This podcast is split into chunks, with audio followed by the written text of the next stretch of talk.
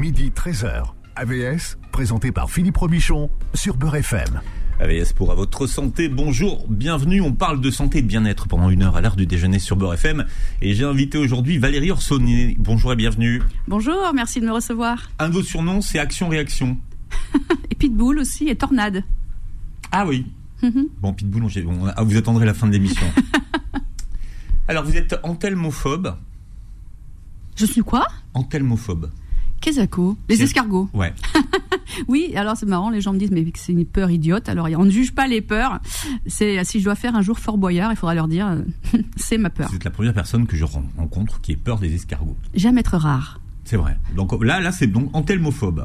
Mais il y a plusieurs mots hein, pour décrire la, la peur des, des escargots. Vous êtes euh, une warrior, aventurière des toits du monde.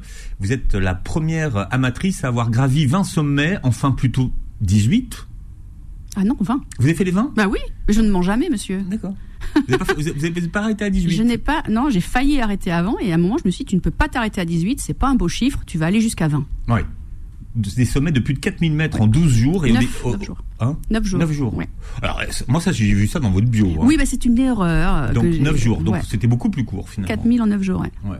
Et j'étais pas partie pour ça. Au départ, il n'y en avait que 3. Oui, et puis après, je me suis dit, pourquoi s'arrêter à 3 Donc 4, 5. Après, j'ai demandé à ma communauté, combien vous pensez que je puisse en faire Elles sont toutes pensées à 10. Et je me suis dit, c'est quand même trop petit. Et j'ai continué, puis je suis allée jusqu'à 20. Voilà. Ouais. Pour expliquer à ceux qui nous écoutent, quels sont les sommets que vous avez gravis Alors, ça, bon, va vous, don- euh, ça va vous donner une idée. C'est hein. 20 sommets, donc c'est. euh, alors, ah, les, les mots en français, c'est beaucoup de sommets en Allemagne, en Suisse et en Italie. Ouais.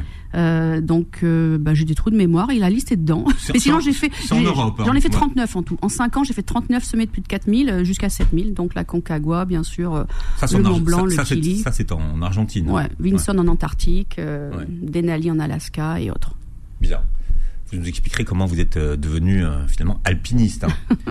Euh, alors, vous êtes spécialisée en fitness et nutrition. Vous êtes pionnière du, coach- du coaching en ligne. Vous êtes fondatrice d'un concept de coaching minceur et bien-être qui s'appelle le bootcamp. Alors, pour tout le monde, le bootcamp, ça veut dire quoi? Alors à l'origine, bootcamp, ça vient de l'armée, donc ça peut toujours un peu faire euh, réagir les personnes. Mais le concept qui me plaisait, c'est qu'on isolait les gens pendant quatre semaines pour les entraîner, les transformer, les rendre plus forts et sortir du quotidien. Ça permet de se transformer. Alors j'ai trouvé que c'était un peu agressif comme nom, donc j'ai mis le devant, qui est un petit peu chic. J'habite aux États-Unis, ça faisait un peu franchouillard, ça plaisait, plaisait- plaisait beaucoup, donc ça s'appelait lebootcamp.com. Oui.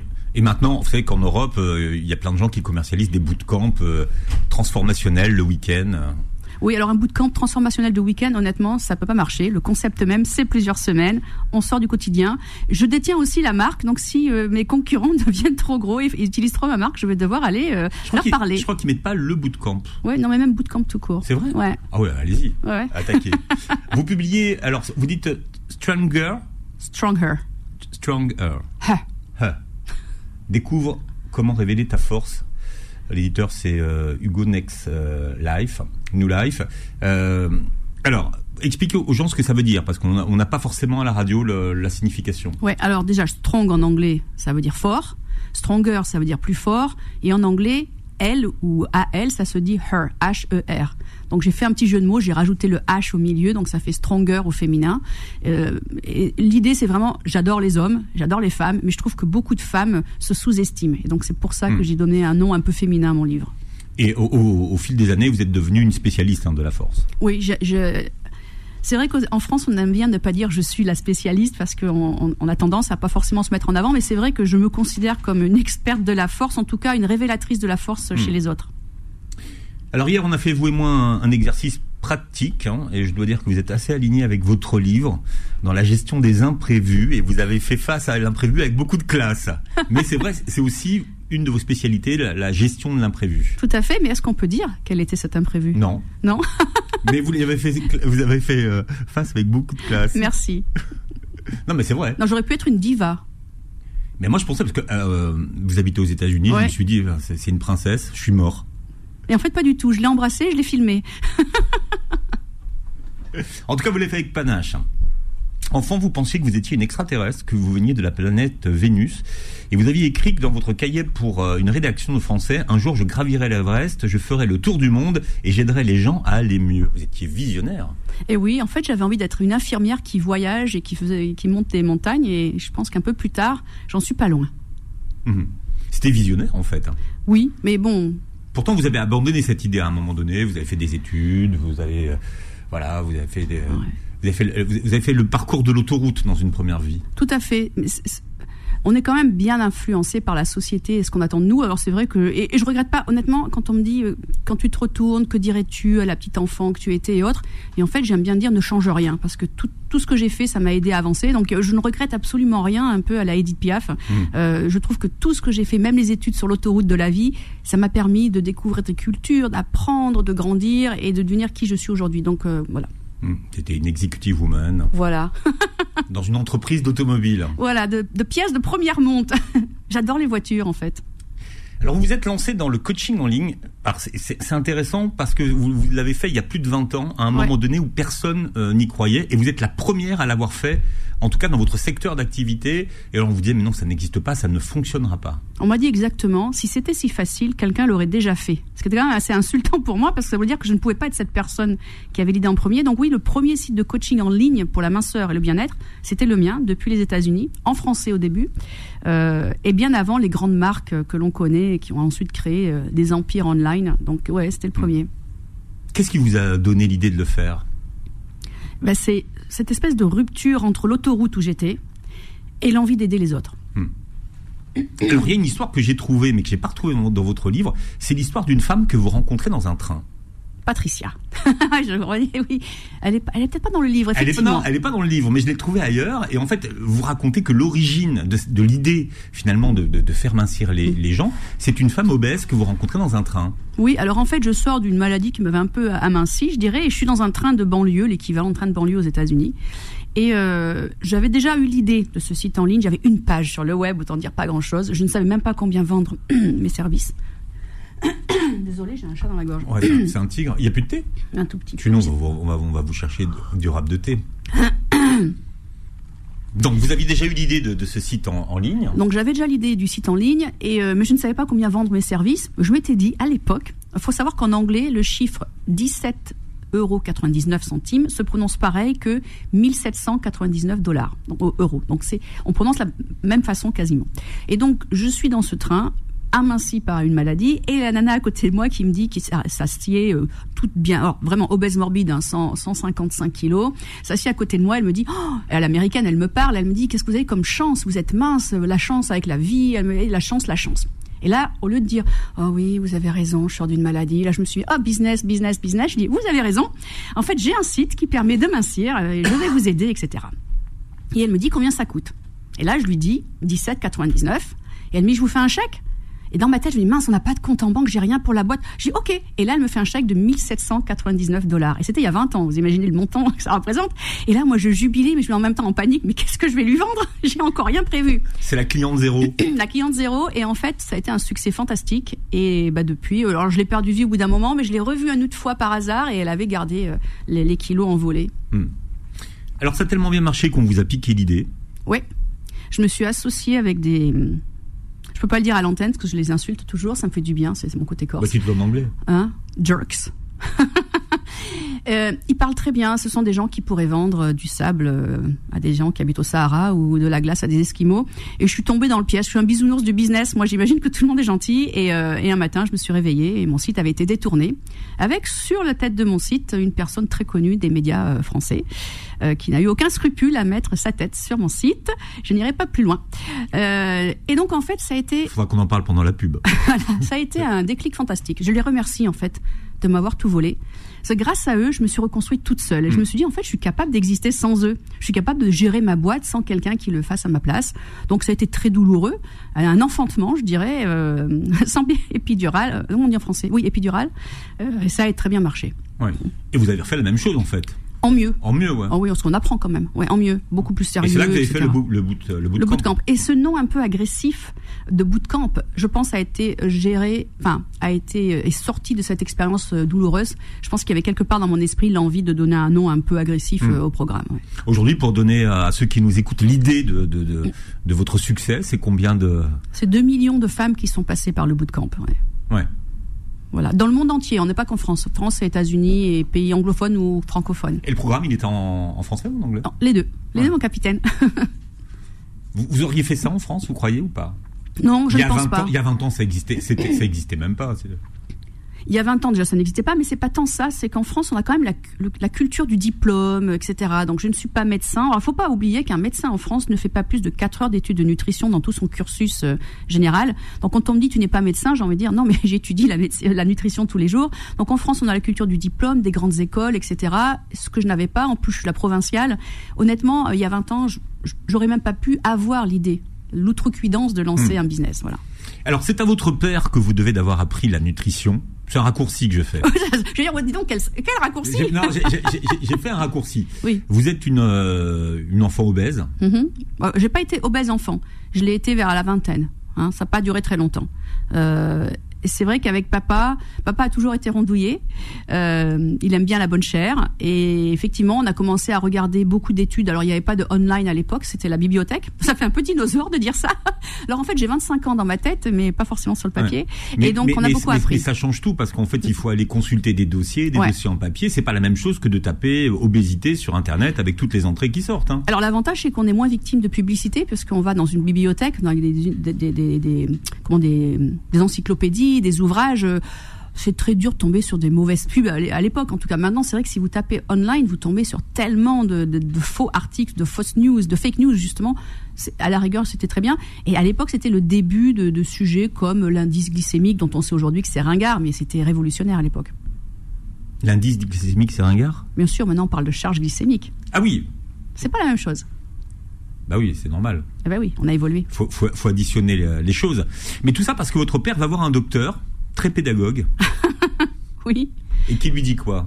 Il lui dit quelque chose qui aujourd'hui est très choquant. D'ailleurs, je ne le dis quasiment jamais parce que ça me choque.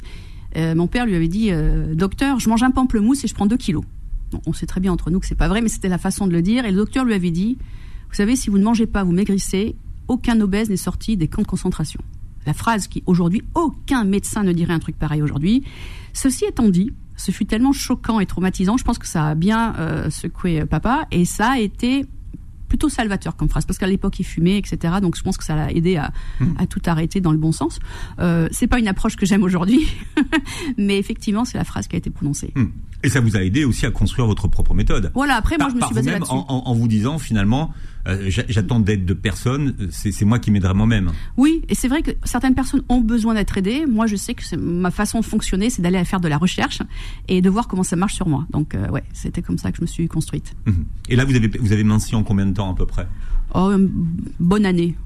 Ouais, moi je ne suis pas, euh, je ne suis pas quelqu'un qui va vous dire, oh vous avez 30 kilos à perdre, madame, en deux mois. Je vous assure, ça va marcher.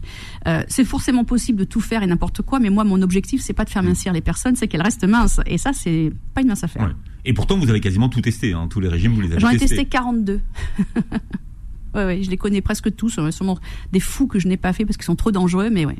Ouais. Et, des Américains que nous on n'a même pas en France, j'imagine. Oui, enfin en France vous avez eu le hyperprotéiné qui est quand même très dangereux, il faut pas l'oublier. Les suppléments miracles, brûle-graisse qui sont aussi des arnaques. Atkins à l'époque. Euh, Atkins, Atkins ouais. Qui est d'ailleurs mort, euh, pas très âgé, de problèmes cardiovasculaires. Donc voilà, on a compris que c'est pas forcément l'idéal.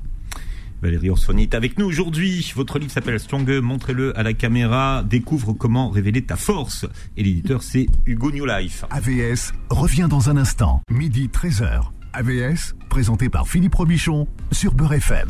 Voilà, c'est Valérie euh, Orsoni qui est avec nous. Euh, vous arrivez de San Francisco et puis vous repartez dans, euh, voilà, vous repartez là d'ici après l'émission pour le Népal. Pour le Népal, pour une expédition, ouais. J'emmène six femmes qui n'ont jamais fait de montagne, que j'entraîne depuis plusieurs mois. J'en ai refusé 16, donc je voulais vraiment un groupe de nanas motivées. Et ce qui m'intéressait, c'est qu'elles aient une motivation hors pair c'est des championnes déjà avant même de partir, c'est déjà des warriors et elles vont revenir transformées. Hmm. Alors je disais tout à l'heure que vous aviez peur des escargots, mais bon, je, rigolais parce que c'est pas votre plus grande peur. La plus grande peur que vous avez, c'est la peur du vide. Vous m'expliquez comment quelqu'un qui a peur du vide va escalader en montagne euh, et, escalader les sommets. Bah, vous avez déjà vu des gens vous dire, oh, mais moi même sur une chaise j'ai peur, moi j'y arriverai jamais, etc., etc. Moi, je suis vraiment partie de l'autre côté en me disant, mais je vais vaincre cette peur, je vais me donner un coup de pied derrière, je vais montrer à mon cerveau, à mon esprit, ou comment on l'appelle, que c'est moi qui décide. Et donc, j'ai commencé très doucement. Et puis, euh, faut pas oublier qu'aujourd'hui, même si je traverse un pont au Népal entre deux vallées, enfin dans une vallée sur une rivière à 50 mètres ou plus de haut, où on voit à travers les petites palettes de bois là, je suis mais tétanisée, mais je le fais quand même et je hurle. Alors là, c'est là que tout le vocabulaire vulgaire que je ne prononce jamais au quotidien ressort dans ces moments-là. Et quand j'arrive de l'autre côté, en fait, c'est tellement transformateur de simplement traverser une vallée comme ça dans le vide, d'y arriver qu'en fait, quand j'ai très peur et que je n'arrive plus à bouger, que je suis en panique totale, je fais deux choses. Je me dis que un, personne va venir me chercher, ce qui est vrai, et deux, je me projette sur le sentiment de l'autre côté. Un jour, je suis tombée à 4000 mètres de hauteur, accrochée. Je faisais de la grimpe à main nue sur une montagne aux États-Unis qui fait beaucoup plus que, enfin, 4004, un truc comme ça, et quasiment au sommet. C'était la, c'était tout, tout raide. Je suis tombée. J'étais dans le vide, pendue à cette euh, corde qui était accrochée dans une en fracture, en, comment dans une crevasse. Je sais pas comment on dit, un crack, avec ces petites choses qui s'ouvrent. Je connais pas le nom en français, mais euh, voilà, c'est un. On met quelque chose dans, dans, dans, la, dans la roche et ça s'ouvre. Et plus vous tirez dessus, plus ça s'ouvre et ça s'agrippe. Et je, je tenais que par cette chose-là. Je savais au fond de moi quelque part que c'est censé tenir mon poids, mais j'étais tétanisée. Mais personne ne pouvait faire ce que je devais faire, à savoir faire un certain mouvement de balancier pour me rapprocher de la paroi. Alors, si vous pleurez dans votre coin, c'est super dans un bureau à Paris, mais sur la paroi, personne ne va venir vous donner un mouchoir. Donc, à un moment, on se dit, tu te donnes un coup de pied derrière ma cocotte et tu te sors de là toute seule. Et pourtant, vous dites qu'il ne faut pas forcément se confronter à ses peurs. Non, certaines. Il y a des peurs dangereuses aussi. Si vous me dites, euh, va sauter du pont. Ce que vous faites, euh. c'est pas dangereux là. Bah, en fait, c'est balancer dans le vide sur une paroi, c'est pas dangereux. Moi, je suis accroché à une corde.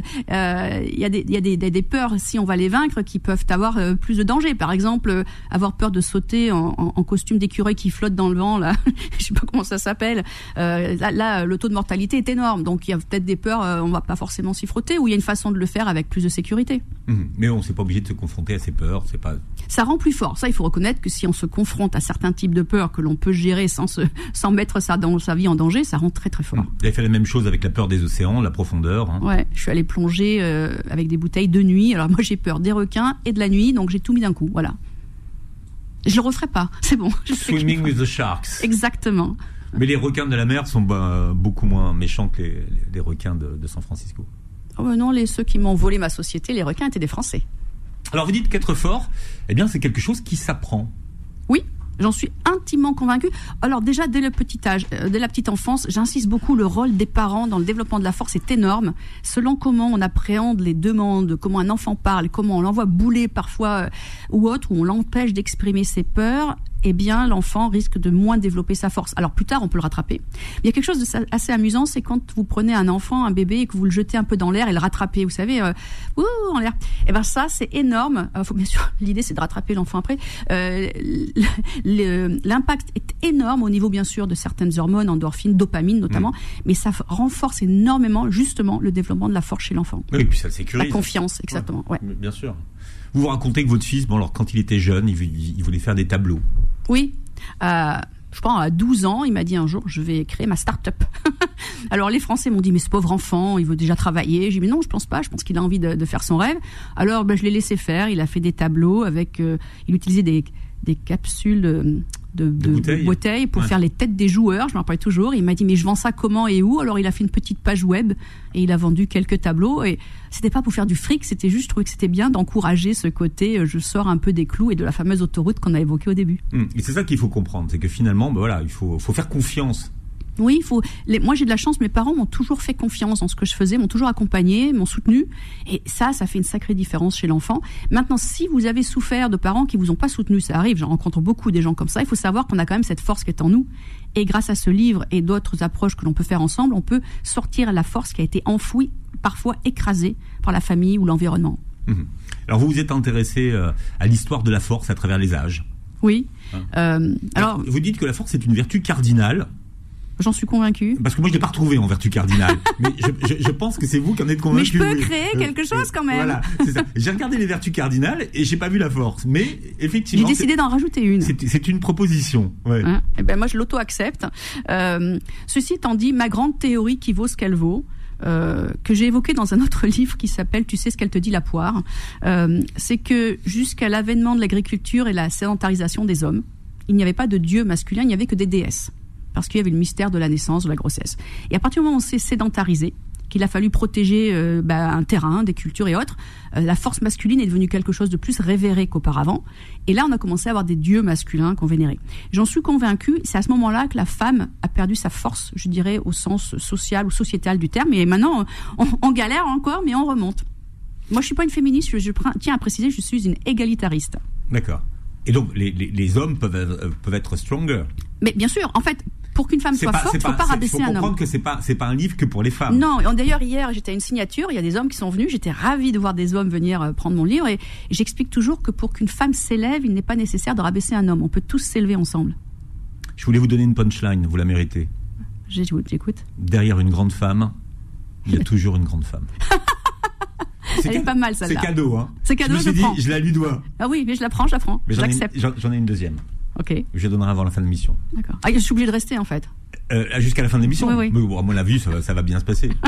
Alors, vous avez euh, imaginé quatre animaux totems qui correspondent à des euh, périodes de votre vie. Quels sont ces quatre animaux? Vous l'avez lu dans le livre? Oui, alors il y a. Je vérifie. Non, non, ça, ça, c'était dans le livre. Non, ça, ça c'est pas ce que j'ai C'est trouvé à côté. si vous aviez retenu. Oui, alors il y a l'ornithorynx, le phénix, le chien et l'éléphant. Bravo. Oui, je trouve que ces quatre animaux représentent des passages de notre vie. Euh, L'ornithorynx, c'est l'animal impossible. Euh, quand il a été découvert, les gens se sont dit ah la bonne blague, ça peut pas exister. Et ça, c'est un petit peu l'enfance. On essaye tout et n'importe quoi, on a envie d'être tout et n'importe quoi, et dans le bon sens du terme. Et c'est pour cela que je trouve qu'au début de notre vie, on est un ornithorynque. Après, quand on passe à l'adolescence, notamment maintenant avec les jeux euh, informatiques, électroniques, où euh, on meurt mais on est toujours vivant dans le jeu, on a ce côté phénix. On a l'impression que euh, on est immortel, que quoi qu'il nous arrive, de toute manière, on reviendra. Hmm. Et c'est la renaissance aussi. C'est la renaissance le, le phé- permanente, Le phénix, c'est un petit peu ce que vous avez expérimenté à travers votre vie, où vous avez tout perdu plusieurs fois et, Et revenu, après voilà. vous, êtes, vous êtes redevenu phénix. Tout à fait. Alors on, alors on peut être phénix plus. Alors ça, ce sont des stades dans le développement, mais après on peut les réavoir ces étapes plus tard dans la vie. On peut se dire tiens moi en fait je suis un vrai ornithorynque, j'ai envie de tout faire, ce que je me considère être maintenant. Et puis au fur et à mesure de notre vie, très souvent après avoir fait le passage ornithorynque, je suis un peu tout quand je suis un enfant, je tout, tout le champ des possibles m'est ouvert. Après je deviens euh, euh, cette ce phénix immortel. euh, La vie, euh, la mort pour moi est très très loin. Quelqu'un qui a 30 ans, c'est quelqu'un de vieux. Enfin et puis après, il y a le côté plutôt euh, le chien euh, fidèle euh, qui va travailler, qui va dire oui oui au patron, etc. Et ça, c'est un moment de notre vie. On a, on se donne pas le choix de faire ce qu'on veut. Ouais, mais enfin le chien fidèle, il est souvent trahi et abandonné. Oui, c'est vrai, et c'est pour ça, ça, que l'on devient vous- un ça, éléphant après. Ça c'est ça c'est vous avec votre site. Oui, bien sûr. Mais alors le chien fidèle, après, bien sûr, il peut être tra- trahi, abandonné. Et c'est là que le phénix reprend, euh, revient dans la boucle. Ce qui est bien, c'est de comprendre ces, ces passages de vie pour ne pas toujours s'auto-détester quand quelque chose de mal nous arrive. C'est pas forcément dramatique. Euh, souvent, on a tendance à dire c'est de ma faute, hein, euh, c'est parce que je suis pas assez bonne, je suis nulle. Combien de fois on entend dans la vie de tous les jours les gens dire oh, je suis trop nulle, j'ai fait ça. Et moi, je leur dis le poids des mots, le choc des photos, pour reprendre un, un- slogan connu, mais le poids des mots est tellement énorme qu'il faut éviter de s'auto euh, modifier au niveau cérébral, plasticité cérébrale, avec des mots qui nous transforment. Il faut dire des mots positifs.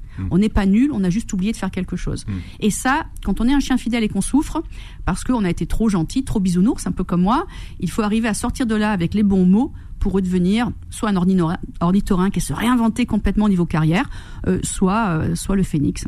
Mhm. Et ce qui permet euh, aussi peut-être de, de, de, de rester euh, frais et motivé. Tout à fait. Souvent, j'entends les sinon, gens on peut qui sont.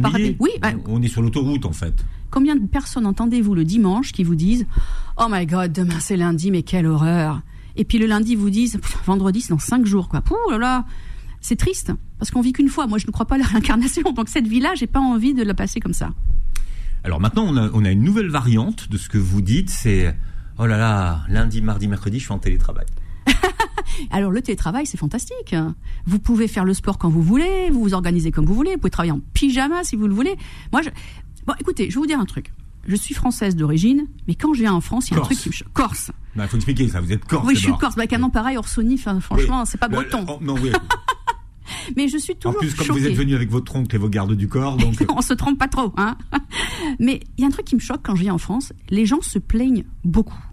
Je suis arrivée il y a quelques jours, il faisait chaud. Moi, je trouve ça génial, il fait chaud, tu sors en bikini ou presque. J'ai appris que c'était interdit en France, pas en bikini, mais en micro-short sexy. Anne Et là, on me dit, pas, hein. exactement. Là, on me dit, Ah, mais qu'est-ce qui fait chaud, mais quelle chaleur, mais c'est horrible. Et là, depuis deux jours, il fait un peu moins chaud, on me dit, mais qu'est-ce qui fait froid, mais c'est horrible. Mais je dis, vous êtes jamais content. Il faut sortir de là, il faut être content de tout ce qui nous arrive. C'est pas facile, attention, Mm. j'ai pas dit, hein, mais ce genre de truc-là, oui. Mais c'est quoi C'est du positivisme, ça ou c'est Oui, c'est un positivisme forcené qui permet vraiment de transformer. Et je vous assure, c'est vraiment pas. Euh, je défonce pas les portes en disant ça. C'est vrai. Quand on auto-suggère des choses positives, on arrive à changer sa façon de voir. Le cerveau, c'est un ordinateur. C'est des 0 et des 1. C'est je suis content ou je suis triste. C'est très dur que le cerveau. Le cerveau ne peut pas penser en même temps content et triste. C'est pas possible. C'est à nous de choisir notre camp. Ce que, ce que j'aime, c'est quand vous nous apprenez à hacker notre cerveau. C'est ça. En plus, j'adore le biohacking, donc ça me tombe très bien. Non, mais je sais. Donnez-moi un exemple de hacking de cerveau.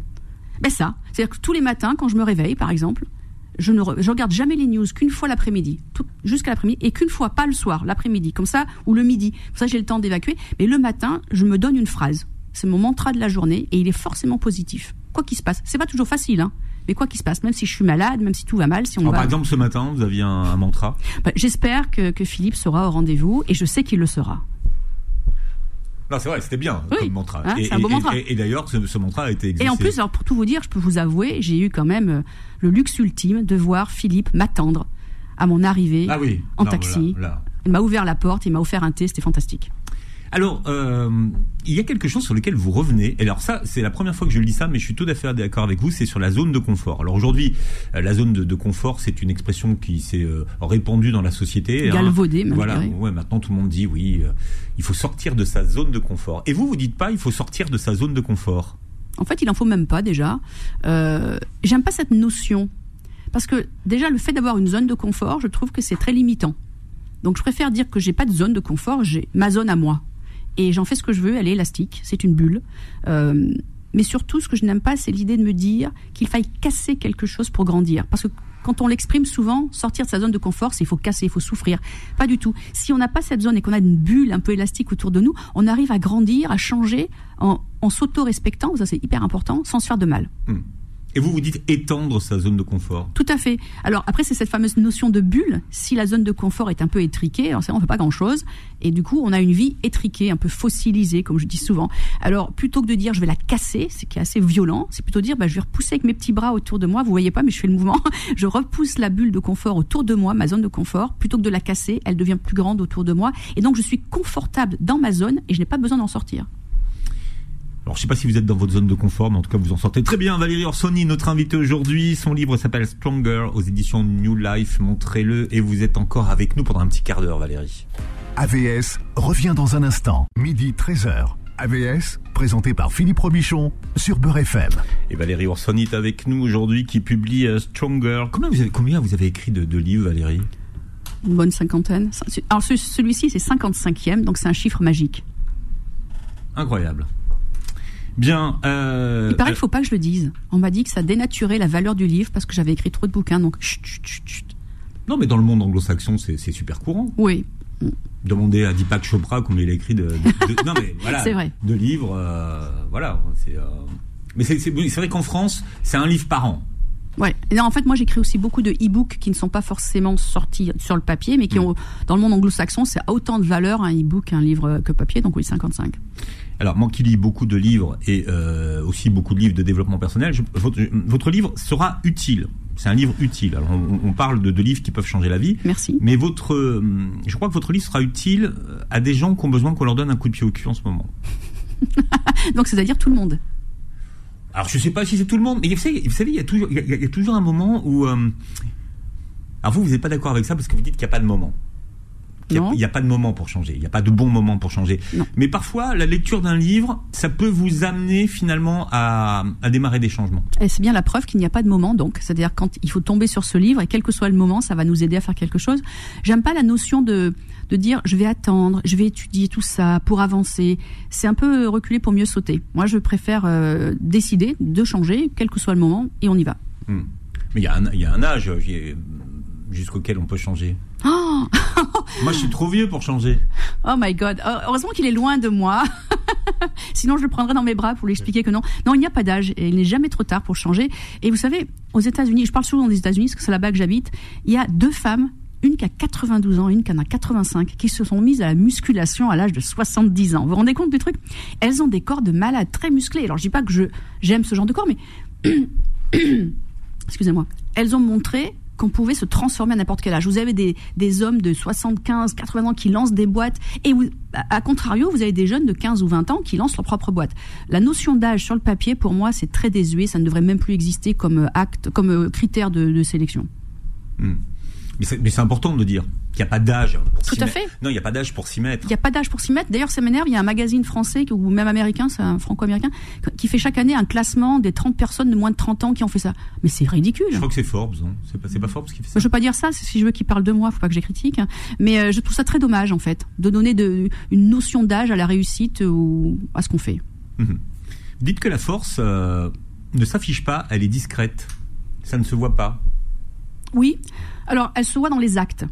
Les gens qui disent souvent moi je suis fort, moi je suis le meilleur, etc. C'est pas forcément les gens les plus forts. Vous avez un petit peu des gens qui, euh, pour reprendre une expression, avancent masqués et qui ont cette force dingue en eux. Et en fait, on la ressent. C'est comme une aura, un aura, je sais pas qu'on dit en français, une ou un, L'aura. une aura euh, qui, est là et qui s'exprime toute seule. Mhm. La vraie force, elle s'exprime toute seule. Comment, comment ceux qui nous écoutent aujourd'hui euh, peuvent mesurer et savoir à quel niveau de force ils sont?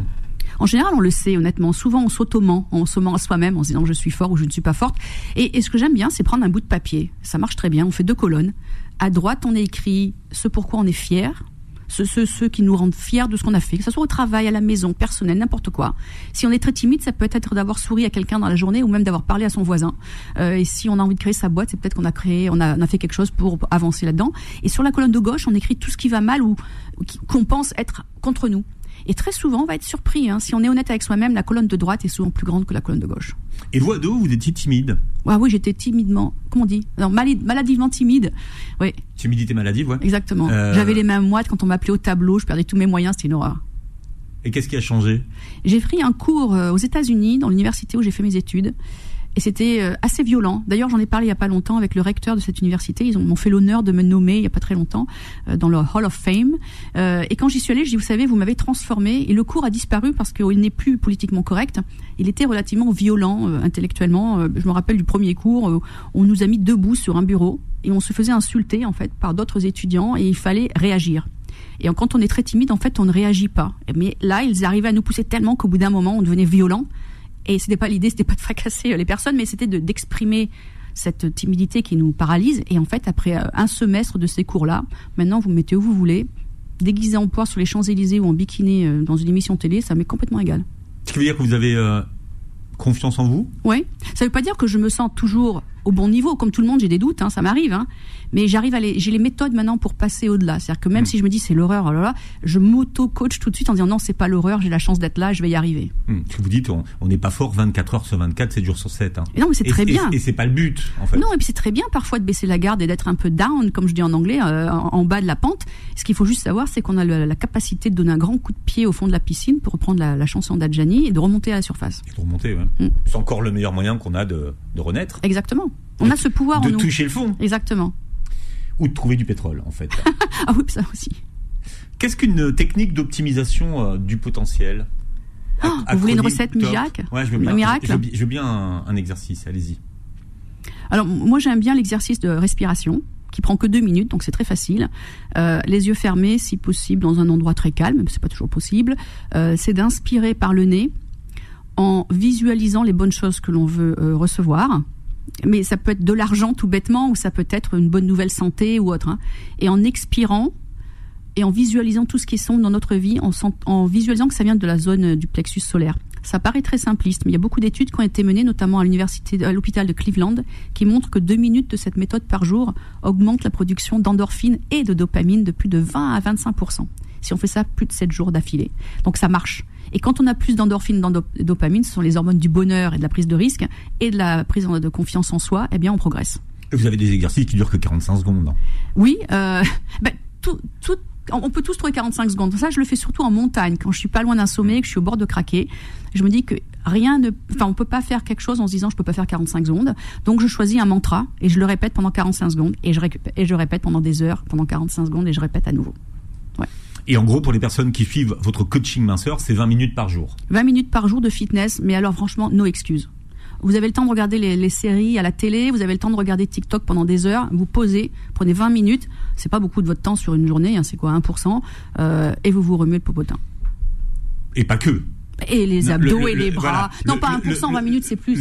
J'ai mal fait mon calcul. Le, but, c'est bouger. Hein. Le but, c'est de bouger. Là, par exemple, je vous parle, je rentre le ventre et je contracte les fessiers. Vous aussi, vous pouvez le faire. Hein. je vous assure, il ne le fait pas encore, mais, ça va venir. Non, mais vous expliquez qu'en fait, il y a plein de moments dans la journée où on peut faire sa gym. Oui, parce qu'en fait, les gens ont tendance à, à, dire je vais à la gym et du coup, le concept du sport est isolé par rapport à la vie de tous les jours. Pour moi, c'est pas une boîte à part, ça fait partie de tout. Par exemple, là, en partant du studio, plutôt que de prendre un taxi tout de suite, je vais marcher peut-être un kilomètre et on prendra dans un kilomètre. Euh, ce genre de choses-là, je dis aux gens, à San Francisco, je ne prends jamais ma voiture je vais à tous mes rendez-vous en vélo. Alors certes, il y a beaucoup de côtes là-bas. Ça monte. Hein. et je prends des vélos de ville qui pèsent 20 kilos sans vitesse. Mais quand même, je le fais, ça fait 15, minutes, 15 km par jour, mine de rien. Ah oui, les vélos en libre service Ouais. Vous dites que quand vous mangez en croissant, c'est deux heures de, vélo alors oui, une heure et demie, mais pas, c'est pas sous une forme de punition. C'est simplement que si on est éduqué, on sait que ça représente tant d'énergie, donc euh, autant la brûler avant qu'elle s'installe sur le popotin, ouais. Un jour où vous êtes pini, c'est que le jour où vous avez euh, reçu votre euh, un diagnostic de, de CEP. Oui.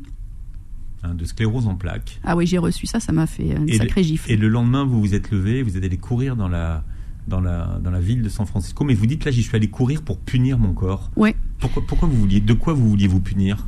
Vous savez, c'est pas très clair parce qu'on est quand même dans un nuage quand on reçoit ce genre de diagnostic. Et je tiens à préciser qu'aujourd'hui, je ne l'ai pas ou plus. On ne saura jamais. En tout cas, euh, les images sont clean. On ne sait pas ce qui s'est passé. Euh, dans tous les cas, je suis allée courir et c'est vrai que j'ai horreur de courir. Ceux qui me suivent le savent. J'ai horreur de ça. Et pour moi, c'était effectivement punir mon corps. Euh, j'ai pas vraiment d'explication, mais ça m'a fait un bien fou parce que tout le monde le sait. Après 20 minutes de course, on a les, hormones du bonheur à nouveau qui, viennent et ça m'a aidé à avoir un, un peu plus clair sur ce que j'allais faire. Euh, effectivement, parfois, euh, ce corps ne m'a pas suivi et ça m'a vraiment énervé et je refusais en fait. Et la SEB, vous lui avez donné un, doux nom Je peux dire ça à l'antenne Oui. C'est un gros mot C'est de l'allemand. Ah bon Avec un K. J'avais appelé H, oui, a un, K, un H, un O, N, euh, un A et deux S. je l'ai appelé comme ça et je l'ai dit à personne en fait. Pendant deux semaines, je ne l'ai dit à personne. Mais vous l'avez dit à personne parce que vous avez juste montré votre feuille de, de, soins en fait finalement votre, ordonnance. Mais au réseau public, à la famille, je, l'ai vraiment caché parce que je trouvais que le dire, le partager, c'était lui mm. donner de la vie en fait et je refusais. Mais c'est à ce moment-là que vous avez décidé de faire de l'alpinisme en fait. De, Oui, c'est à ce moment-là où je me suis dit, euh, si je meurs tout de suite là maintenant, c'est quoi mon plus gros regret? Ce qui est un peu idiot parce que si je meurs, j'en aurais pas, je serais plus là. Mais je me suis dit, c'est marrant, maman est dans le studio. J'ai pas pensé à mes parents, à ma famille, à mon fils. Je me suis dit, mince, j'aurais pas fait les montagnes que je rêvais de faire. Et donc, quand je suis revenue euh, de ce que j'étais partie faire, je me suis dit, ça y est, j'attaque. Et deux mois plus tard, je partais faire mon premier 5642 mètres en Russie, euh, le mont Elbrus. Voilà. Et c'est comme ça que la passion est, euh, est née. Et vous êtes devenu boulimique après. Hein. Oui, oui, j'ai une obsession saine, je pense, parce que c'est plutôt bon pour l'organisme. Je ne veux pas très haut non plus. Hmm. J'ai décidé que, au vu des impacts au niveau cérébral, je n'irai pas à 8000 mètres. Je laisse ça aux autres. Je vais me limiter en dessous sur des sommets plus techniques, mais moins hauts. Mais vous aussi, vous avez un, coach de l'extrême. Hein ah oui, mais alors moi j'ai une chance inouïe. Il faut expliquer ça parce que bah les coachs sont des coachs. Hein. Bah, je pense que pour se dépasser, on a besoin de quelqu'un, ça c'est clair. Toute personne qui me dit je m'auto-coach, euh, oui, mais il y a des moments où pour aller un peu plus loin, quand même, il faut euh, la magie euh, d'un coaching de très haute gamme. Et j'ai un jour eu la chance d'être approché par Mike McCastle, qui en France n'est pas connu, mais qui est le coach de l'extrême aux États-Unis. Mike, euh, Mike Castle. On va googler maintenant. Ah bah oui, Mike, Mike Castle. Vous pouvez le suivre sur Instagram. Il pose des trucs très motivants. Et en général, dès qu'il y a un record, genre la traversée de l'Antarctique en solo, le premier K2 par une Libanaise et autres, c'est toujours lui qui a coaché les personnes. Et il m'a coaché, il m'a donné vraiment euh, quelques techniques absolument fantastiques que j'applique encore à ce jour. Hmm. Alors il y a beaucoup de, personnes qui nous écoutent et qui suivent l'émission, qui adorent le développement personnel. Il y a le syndrome de l'imposteur. Bon, c'est vrai, là aussi, ça fait partie des concepts qui se sont répandus dans l'intégralité de la société aujourd'hui. Mais il y en a un dont vous parlez qu'on ne connaît pas en France, c'est le syndrome du coquelicot. Ah, le coquelicot. la tête qui dépasse. C'est tellement vrai. Bah oui. En fait, vous savez, le coquelicot, vous avez plusieurs. Qu'est-ce que c'est le syndrome du, du coquelicot bah, Le coquelicot, si vous avez vu un champ de coquelicot, vous verrez en général, ça pousse quasiment tout à la même taille. Sauf que parfois, il y en a quelques-uns qui dépassent. Hein. Et dans notre société, en général, on n'aime pas que la tête dépasse de la boîte et on n'aime pas ça. Et donc, en général, on, vous, on, coupe les coquelicots qui sont trop grands. Et moi, ce que j'ai voulu vraiment travailler, c'est apprendre aux coquelicots qui grandissent, qui veulent sortir euh, euh, des critères euh, de l'autoroute et de la boîte qu'on leur a imposée, bah, d'exister en tant que tel. Mmh. Pas de c'est vrai pour les personnalités différentes aussi. Bien sûr, on a envie là encore d'entrer tous dans une boîte. Euh, souvent dans les sociétés très grandes d'ailleurs, on vous dit il faut que tu rentres dans la boîte. Euh, c'est accepter qu'on soit différent et au lieu de le punir, le célébrer. Ouais. Mais souvent la stratégie c'est de dire fais la stratégie du flanc. oui, alors après c'est la, stratégie de la facilité. Non. Non? Non, au début il faut pas montrer. Moi, je suis contre ça. Je pense que si, alors, si vous ne montrez pas au début, vous vous mentez à vous-même. Du coup, vous écrasez votre propre force. Vous vous imposez une boîte qui va faire que le dimanche soir, vous allez être triste de recommencer à travailler le lundi. Mais après, vous pouvez être sur la durée. En disant, voilà, je, je passe les. euh, Non. Non, parce que vous ne savez pas ce qui va vous arriver dans une semaine, dans un mois, dans six mois. Il faut vivre chaque moment pleinement. C'est-à-dire que pour vous, il faut Ouais. être soi-même dès le départ. en fait. Ouais. Et si on ne vous accepte pas comme ça, il faut aller ailleurs. C'est ça que ça veut dire, en fait. Oui, Ouais, exactement. Vous savez, vous avez un pouvoir êtes- dingue. Vous n'êtes pas au bon endroit, en fait. Mais vous pouvez quitter. Vous savez, en Europe, on a peur de quitter son job. Mais en fait, vous avez un pouvoir dingue. Vous avez, vous avez des connaissances, vous êtes bon, etc. Mais partez. Si le patron n'est pas bon avec vous, partez. Ne souffrez pas.